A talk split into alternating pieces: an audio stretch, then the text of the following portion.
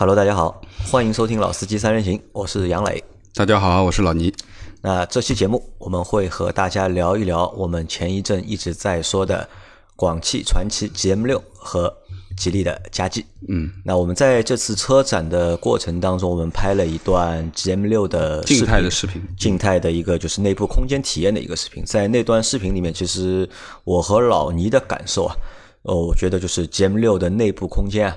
还是做的不错，不错的，对吧？在同级别的这些就是家用 MPV 里面，嗯，就是它的内部空间应该算是最大的，嗯，一台了。嗯，那在目前就是市面上就是卖的同级别的就是家用 MPV 里面有最早的应该算是宝骏的七三零的，我的宝骏七三零，对吧？包括宝骏后来出的三六零，然后去年卖的非常火的宋 MAX，比亚迪的宋 MAX，到今年。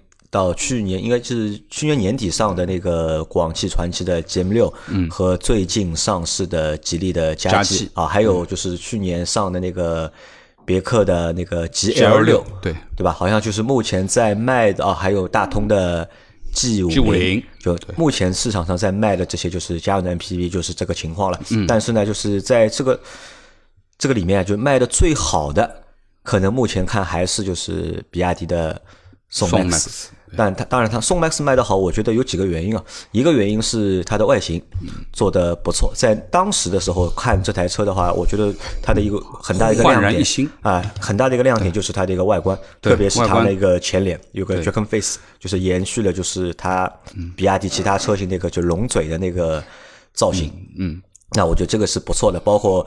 当时的配置给的也相对来说比较丰富一点，嗯，而且价格也不高嘛，我记得好像是十八万到八万到十二万的一个售价区间，对吧？但是到今年来来看的话，就是其实，在家用 MPV 的市场还是有就是很多的，就是车企想进入这个就是很小的这个细分领域。那今年上的两台比较重头的就是广汽传祺的 GM 六和。最新的佳绩，佳绩，嗯，对吧？那老倪来说一下，就是因为这两台车，其实我们都去看过，也都去开过了，对吧？嗯，你能够聊一聊，就是说一下，就是你对这两台车的一个就是感觉怎么样？呃，我的感觉啊，就是这两台车啊，就是说从外观上面去看的话啊，其实呢还是有点不一样。那么广汽传祺的这个外观呢，感觉更贴近于我们称之为像面包车的这种感觉，相对它更高一点，高一点，对不对？那么佳际呢，其实呢，呃，就是我们说的传统的家用 MPV，现在这个造型相对更运动，感觉上面啊。那么这是从外观上面看，当然尺寸上面肯定也是，呃，GM 六要略大一点，对不对？那么整个的怎么说呢？就是说这一块的东西啊，应该说两辆车，呃。外观东西其实仁者见仁，智者见智啊，这个是个人喜欢的一个问题。那么，其实我们大家去买一款这个 MPV，就一定会有一些空间的要求、乘坐的要求，对不对？否则我们去买 MPV 干嘛呢？我们买轿车、我们买 SUV 都可以应付。那么最主要可能还是考虑到，呃，未来可能会有更多的人乘坐啊，未来可能我们说的，呃，会去一些旅行，对不对？那么，呃，在我的理解当中。选择一款 MPV 最重要的可能还是它的空间，空间是一个硬指标。空间是一个啊，空间是一个硬指标，就是说不管它的乘坐的舒适程度、空间啊、腿部啊、头部各方面的空间的要求，还是我们所说的这个呃它的载物的能力，对不对？就是你你既然人已经坐满了，那你肯定还是要有放东西嘛，你的行李放哪里呢？那么这也是一个呃考验 MPV 的这个一个一个重要的指标吧。那么。呃，接下来就说的就是舒适度了，就是我们说这个开起来的以后，它的舒适度和乘坐的乘坐的感受，对吧？这个就是呃，对于我们说对于 MPV 而言，就是可能我认为是这样几个要素吧。那我觉得家用的 MPV 啊，其实是一个很尴尬的一个小的细分，嗯，因为你想，就是一般的就是 MPV 的外形啊，其实都做的不好看，而且很难去把它做好看。那这是一对吧？二呢就是。又要去控制这个预算，一般家用的 MPV 的预就是大概的一个成本或者是一个售价就在十几万左右，就我们可想而知十几万的一台车，对吧？嗯，不管是配置也好，动力也好，都是相对比较弱或者是比较差一点的，嗯？那而且开起来的感觉，其实你也不能去和就是轿车轿车去比较，去，比较。那可能我觉得就是大家在选择就是家用 MPV 的时候啊，可能都是一个就是相对来说比较妥协的一个产物。嗯，可能就家里就是有四五口人，对吧？但是只能买一台车，那为了满足就是出行也好，满满足就是空间或者老倪说的就是载物也好，那可能家用 MPV 是一个相对来说对只能只能买一台车的用户的家庭来说是一个比较实用，或者也是一个比较无奈的一个嗯选择。因为因为我现在是开着一台就是。MPV 家用的 MPV 嘛宝骏七三零嘛，那其实虽然说这个车对吧，就是你不管从外观、从配置到动力，其实都蛮差的，说实话。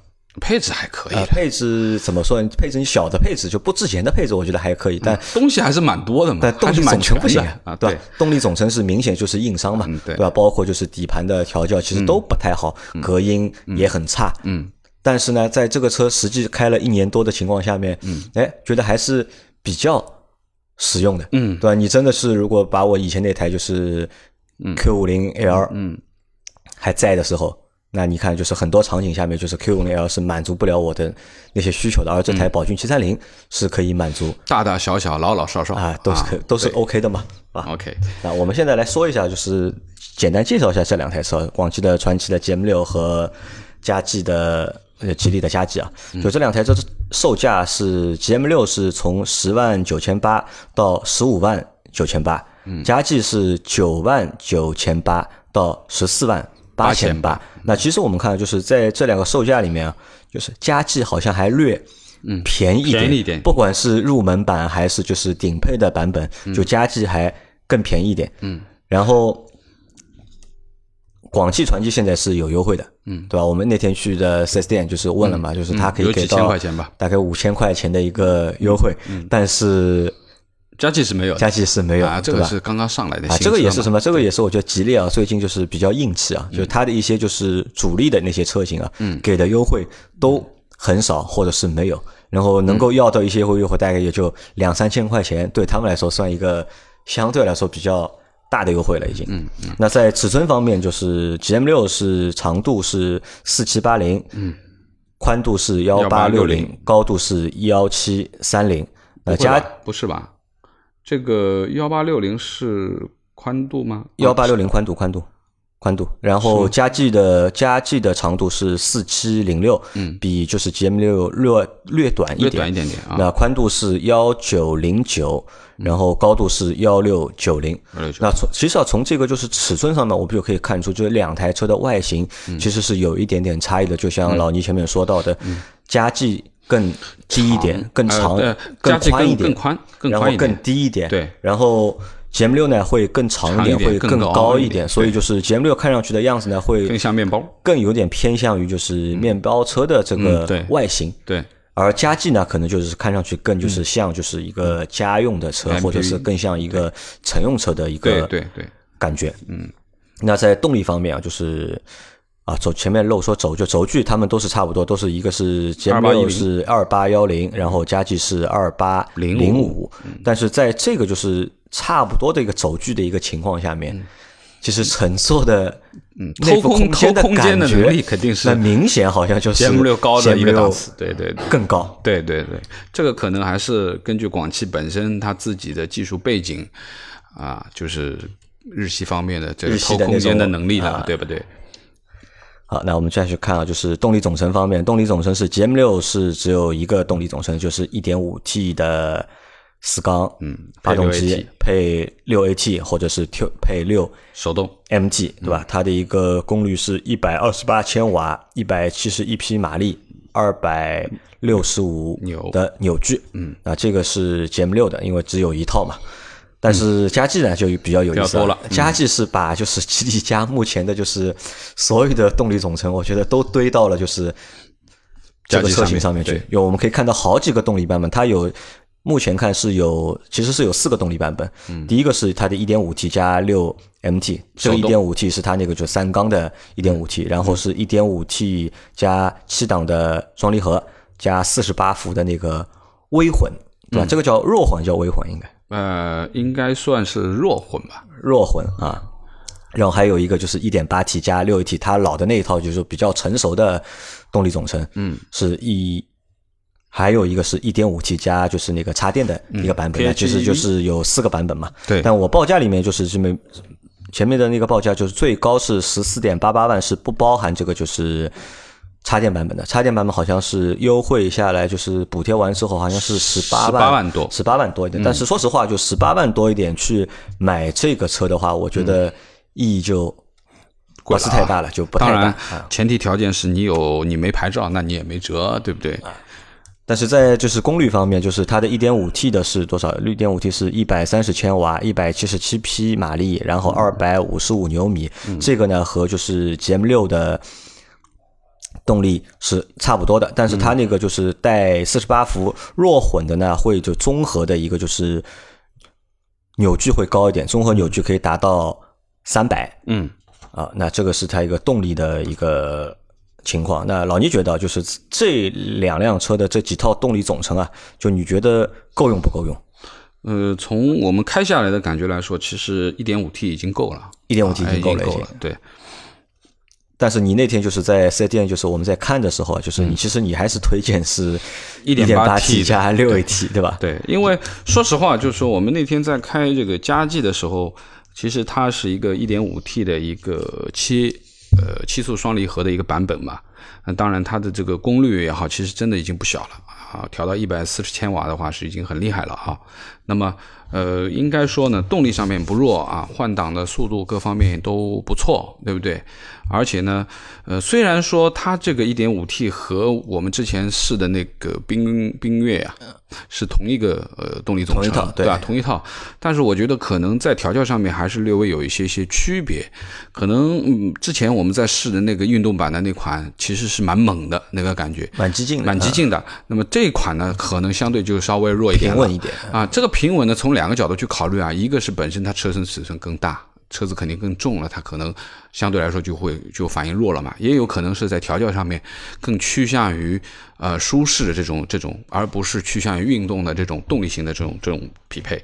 那么这个是一点五的一个感觉，当然一点八 T 加上六 AT 是没有试驾车的，呃，到目前为止他们四 S 店的人在聊也是没见过真车是什么样，或者说是根本就没生产。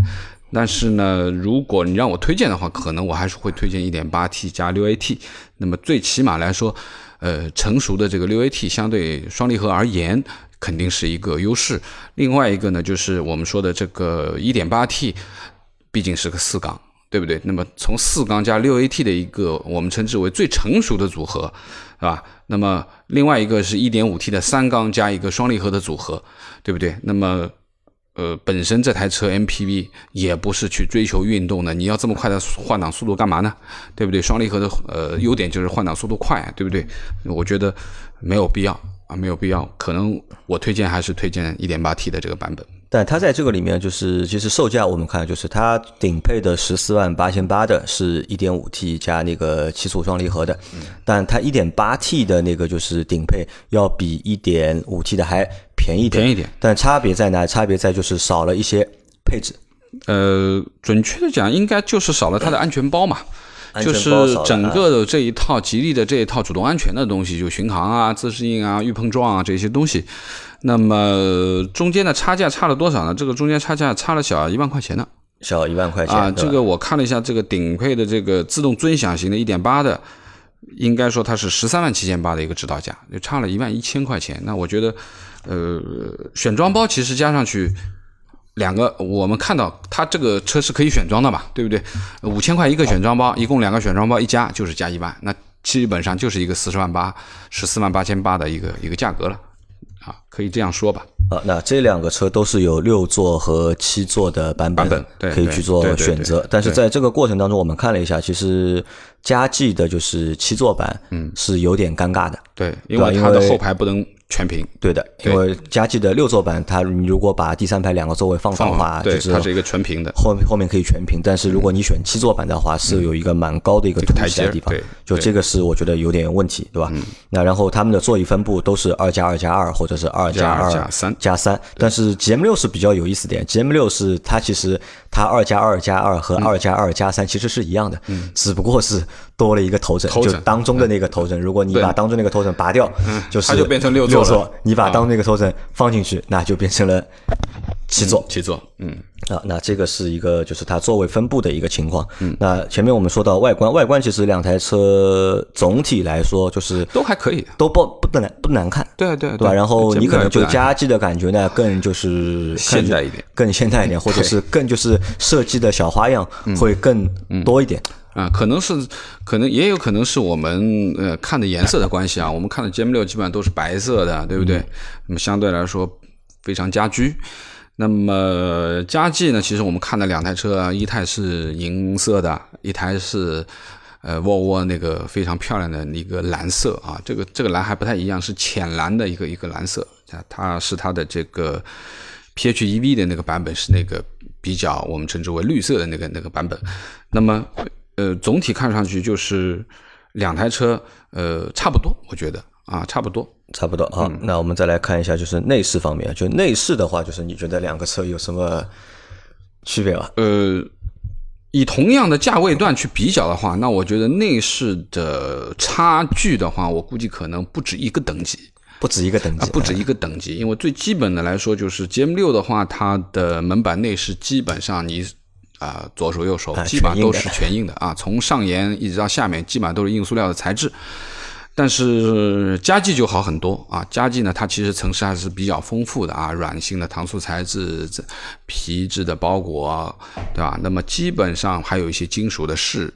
那么怎么说呢？就是说，呃，这两台车从内饰的角度上讲，肯定是佳绩完胜的啊。我认为就是它的这个这个质感也好啊，各方面也好，也是哎，我远远是要比 GM 六要高。对，而且我觉得就是佳绩这台车，就是它最大的一个亮点，可能也就是在它的内饰上了，嗯，对吧？可能我觉得就是在吉利造这台车的时候，或者开发这台车的时候，就是花了很多的心思。可能我觉得就是佳绩这台车目前代表了就是吉利啊，就是造这些就是家用车的水平就是最高的一台车了。甚至我觉得它的这台车的就是整体的一个就是表现出来的一个水平，要比它的博瑞和博越，嗯。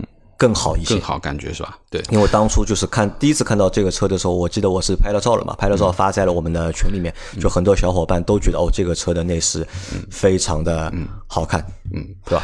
呃，我呢是这次试驾的时候啊，因为静态的我们在车展上已经做过。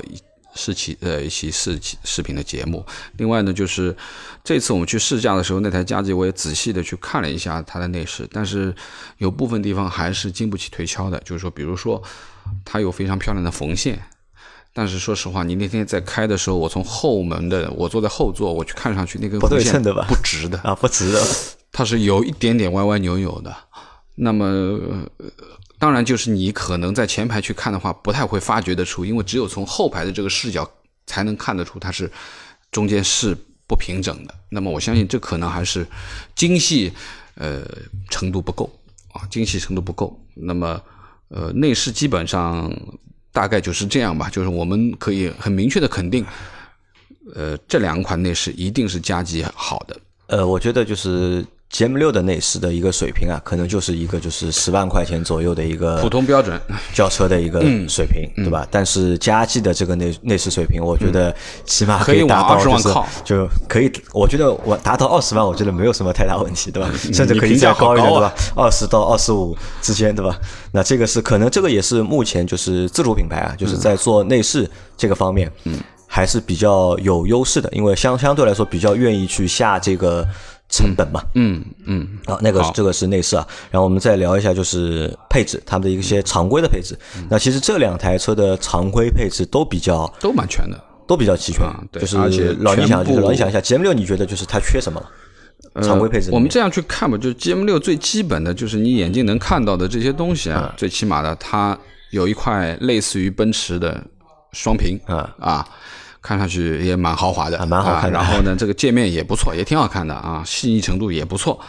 那么它的这个排档的感觉呢，就非常像这个奥德赛，对吧？像奥德赛的这个这个老的那个那款。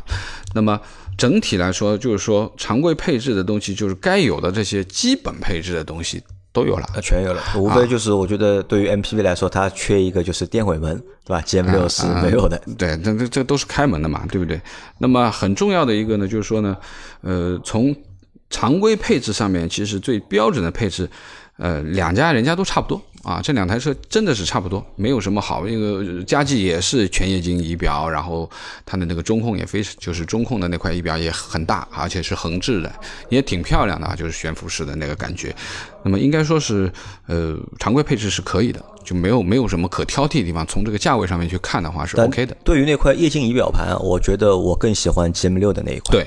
对，我觉得 GM 六的那个液晶仪表盘做的就是这个 UI，看上去更舒服，更符合符合我们的审美啊。包括啊，包括它那个液晶仪表盘可以投射那个就是 GPS 的那个地图，嗯，就那个地图可以映映射到就是这个液晶仪表盘上。对，这个开起来，我觉得在导航的过程当中就会非常的舒服啊，就类似于就像那个奥迪那个虚拟座舱的那个感觉。对对对，这个做的还蛮高级的。我看你试了一下，我觉得哎，蛮蛮漂亮，就是整个那一块屏全是地图。那那个这边也是，这边也是，哎，我觉得哎。挺好，呃，但是右边那块就当中那块中控屏就做的，我觉得就有点不太好了。就那这个就像很多就是日系车的中控做的一样，就是逻辑嘛，就是很你这个也谈不上复杂，其实逻辑很简单，但是简单到就是没有什么太多的功能，嗯，对吧？这个我觉得这个算它的一个缺点嘛。对，那这个是常规配置，常规配置反正大家都都差不多，没有什么太大的区别。那在科技配置上面。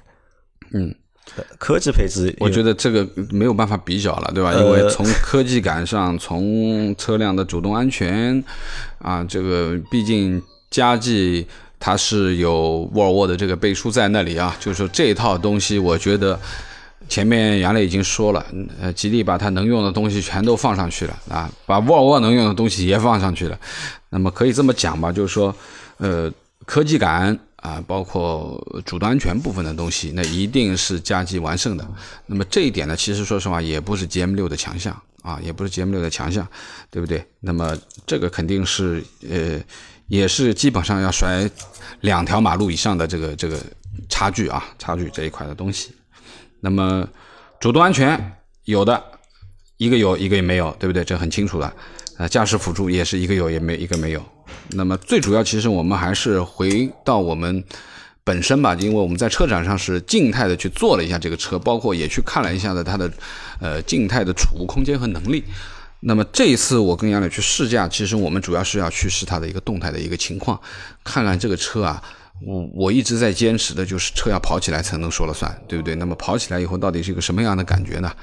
那么杨磊可以先聊一下。呃，其实我们那天先开的是 GM 六嘛，因为其实，在去开这台车之前，我们在上个月我们做过就是 GM 八的内容，我也开了 GM 八，开了大概半天时间吧。其实对 GM 八的就是开好的一个感觉，嗯，确实是评价蛮高的啊。评价真的是嗯。不错，那台车我觉得就是特别是开起来的感觉很像一台就是欧系的嗯。MPV 的感觉，和夏朗开起来感觉是非常接近的。嗯，所以我对 GM 六呢也报了就是同样的这个期望值期望值，嗯，但是实际开起来的感觉我觉得不是很好。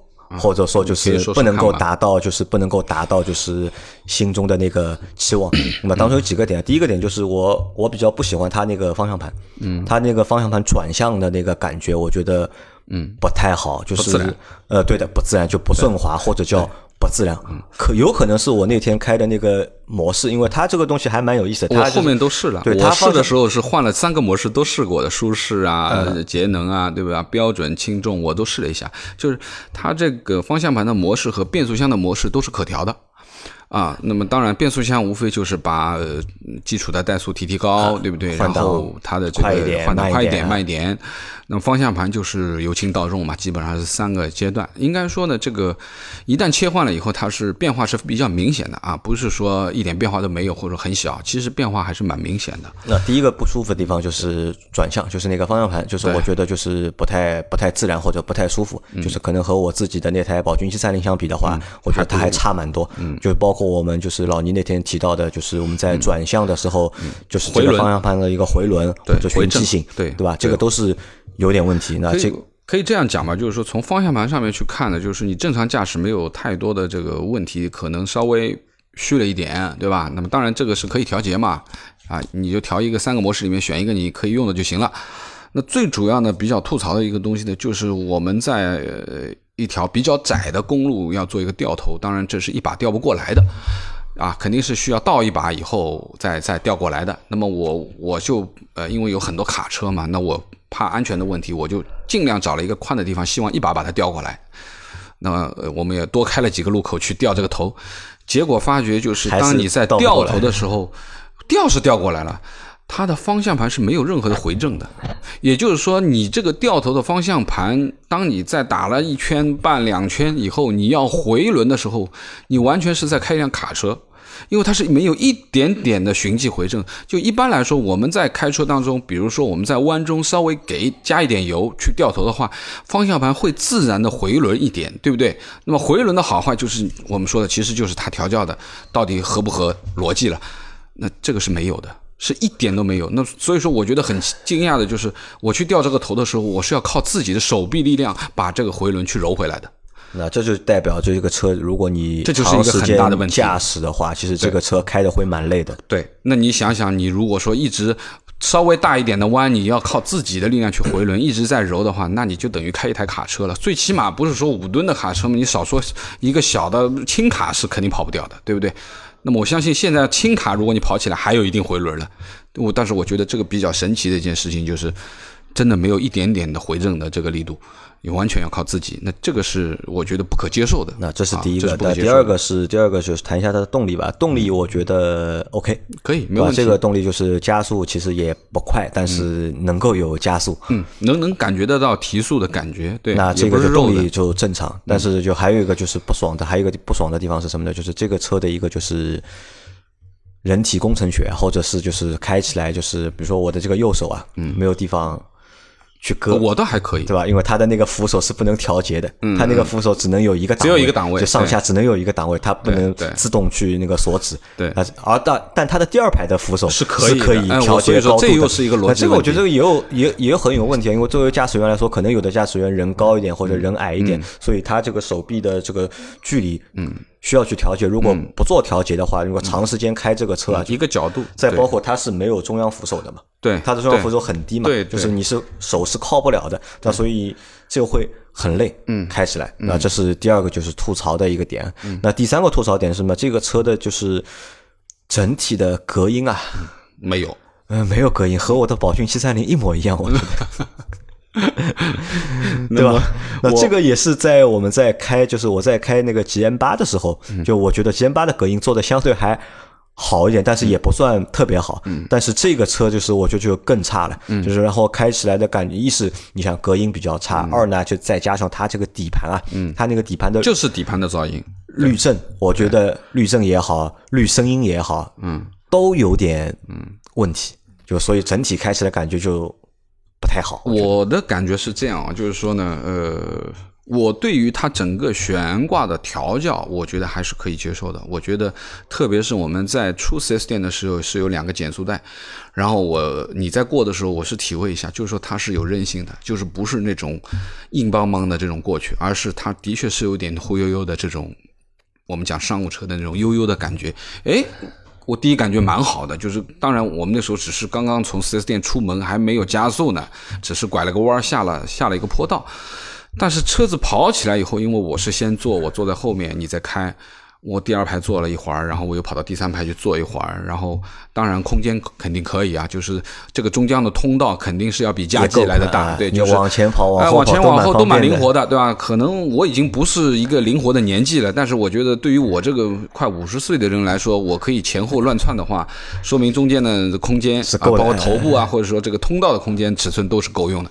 那这个我觉得值得表扬，但是最主要的问题就是当它跑起来以后，胎噪非常大。而且底盘的隔绝的噪音基本没有，就是说非常清晰的可以传到整个车厢里面来。那么这一点呢，就是说我当时我还觉得是不是因为它的轮胎使用的问题啊？比如说轮胎用的国产的，或者说是噪音比较大。但它用的应该是米其林的。对，但我们下车看了一下，它是米其林的那个那个叫皓月四吧，应该是。呃，应该说那个轮胎还是差可以的对，米其林轮胎一般都是蛮软的，而且应该说都是属于它应该是属于一款静音款的轮胎。但为什么会噪音这么大呢？我只能这么说，它的悬挂的调教的韧性各方面，我觉得还行。包括你在试驾当中是有两个类似于呃桥梁的一个一个一个高抛的一个动作，包括呃下桥的时候会有一个往下下沉，我觉得都还过得去。但是噪音你是没有办法隔绝的话，其实是比较扰人的。那么这个我觉得是不可接受的，就是真的是非常吵，那个车非常吵。那么可想而知，呃，我之前讲过，我说我们为什么去选这台车，就是因为我家里有孩子有老人，我们要去坐。那我希望营造的一个环境是一个能够坐的环境嘛，对不对？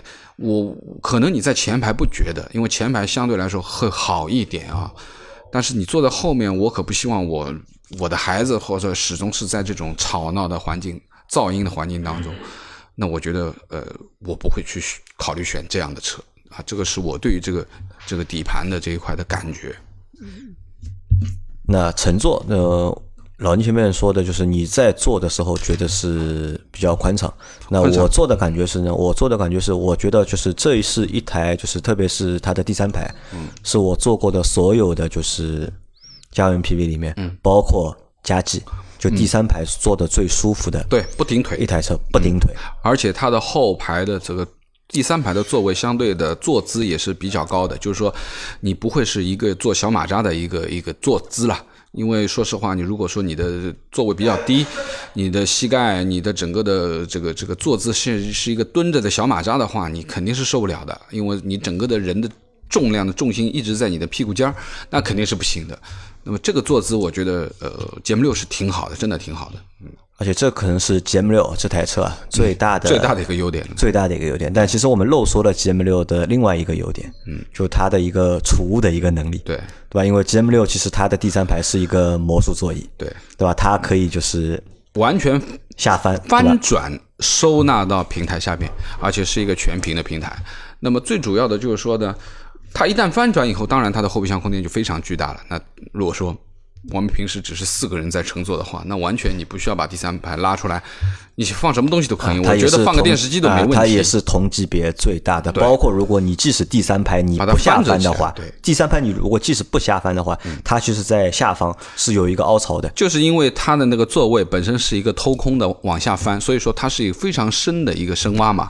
那么这个深挖的空间，第三排在打开了以后，其实它的高度也是够的。我认为平行的塞两个登机箱是没有任何的问题，甚至于说你塞一个二十四寸的，我觉得都是可以放得进去啊，没有太大的问题的。那这个也就是说呢，呃，一个是从储物的能力上面去考虑它的这个优点。第二个呢，就是当你的最后的座位啊，后面离你的后保险杠越远一点，其实某种程度上在安全的考虑上面，你有个五十公分，那肯定万一碰到追尾的情况也会减少一些伤害嘛，对不对？那你这个是我觉得比较好的一个一个一个地方。啊，那这个是 GM 六，那我们来再来说一下佳绩的一个就是驾驾驶和就是乘坐的一个感受。来，老倪你来说。呃，佳绩的驾驶体验呢，我觉得是这样，就是说，呃，从悬挂的硬朗程度，我只能说它是偏硬的，偏硬就是说它的在过这个减速带的这个弹跳和滤震，肯定是没有前面 GM 六来的这么柔和和韧性，它是比较偏硬的一种一种设定啊，这是一种设定。但是，呃，跑起来以后啊，我们开的是一点五 T 那个版本，动力不错，没问题。然后内饰的环境也足够好，隔音也过得去的啊。我觉得就是说，你要说它有多么多么的好的隔音，比我 GM6 我谈不上。对，但是呢，我认为它是一个合格的水平。啊，一个合格的水平，也有可能是一种心理暗示，就是你坐在一个蛮舒服的环境里面，你会觉得好像、看什么都舒服一点哎、对对对，也有可能。但是我其实是在试这个加剂的时候，我是会把窗户打开和关上去，去听一听，因为我们边上有卡车嘛，对不对？我去听一听它的这个隔绝，那我觉得是有明显的差异的，就说明它的隔音这一块的东西还是花了一点功夫在里面。那应该说是整体的这个驾驶的体验感，就是说它是一个相对偏硬的一点的调教啊。那么从乘坐的这个空间感上，当然肯定不如 GM 六，这是肯定的。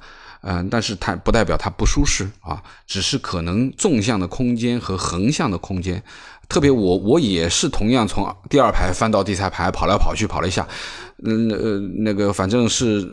一前一后嘛，我过去又回来，就是这么一个来回呢。其中有，嗯，其中的一次就是把我的脚就卡在了这个两个中间通道里面，就卡了一下，就是没有非常流畅的过去，就说明它的中间的这个宽度的通道是不如 GM 六的。那么应该说是这样的一个情况，而且这个也是我觉得比较纳闷的一点，因为其实加 G 的一个宽度要达到了幺九零九，是同级里面宽度最宽的一一台车，但是在内部空间里面。但我觉得没有，就是体现出这个就是宽度的优势，优势对吧？因为我觉得就车，因为车长嘛，可能就你坐不长，我觉得我能够理解。但如果你宽度做宽的话，可能内部空间能够说多多少少可以放出来一点。嗯，但是在这台车里面，就是并没有感觉感受到这个个同级别最宽的这个内部的一个嗯感受。那我觉得呢，就是，呃，至于第二排的体验来说，就是说总体来说，因为都是独立座位的，应该不会很差了。那主要还是说说第三排呢。第三排呢，它的坐姿就相对偏低了，它肯定是不如 GM 六的，而且它是有点小马扎的感觉，啊，不是很大吧？就是说呢，反正它的坐姿是相对比较低的啊，你的膝盖会翘得很高。那么这是一个问题。最主要的是，呃，一旦第二排的坐姿达到的一个合理的一个坐姿，或者说第二排我们调整到我们正常的坐姿，前面腿部不能顶住，稍微留一点点活动的空间的话，你再去试这第三排的话，我认为第三排它还是顶着的，嗯，偏小啊，还是顶着的。那同样的这样的一个设定啊，就跟我我们两个人都是同样就这样设定一下，在节目六上面，第三排是绝对你的膝盖碰不到座位的。就中间可能还会有三指两到三指左右的空间，就是你的腿膝盖前面。那么这个上面从空间上面，我觉得这个加机是输掉的。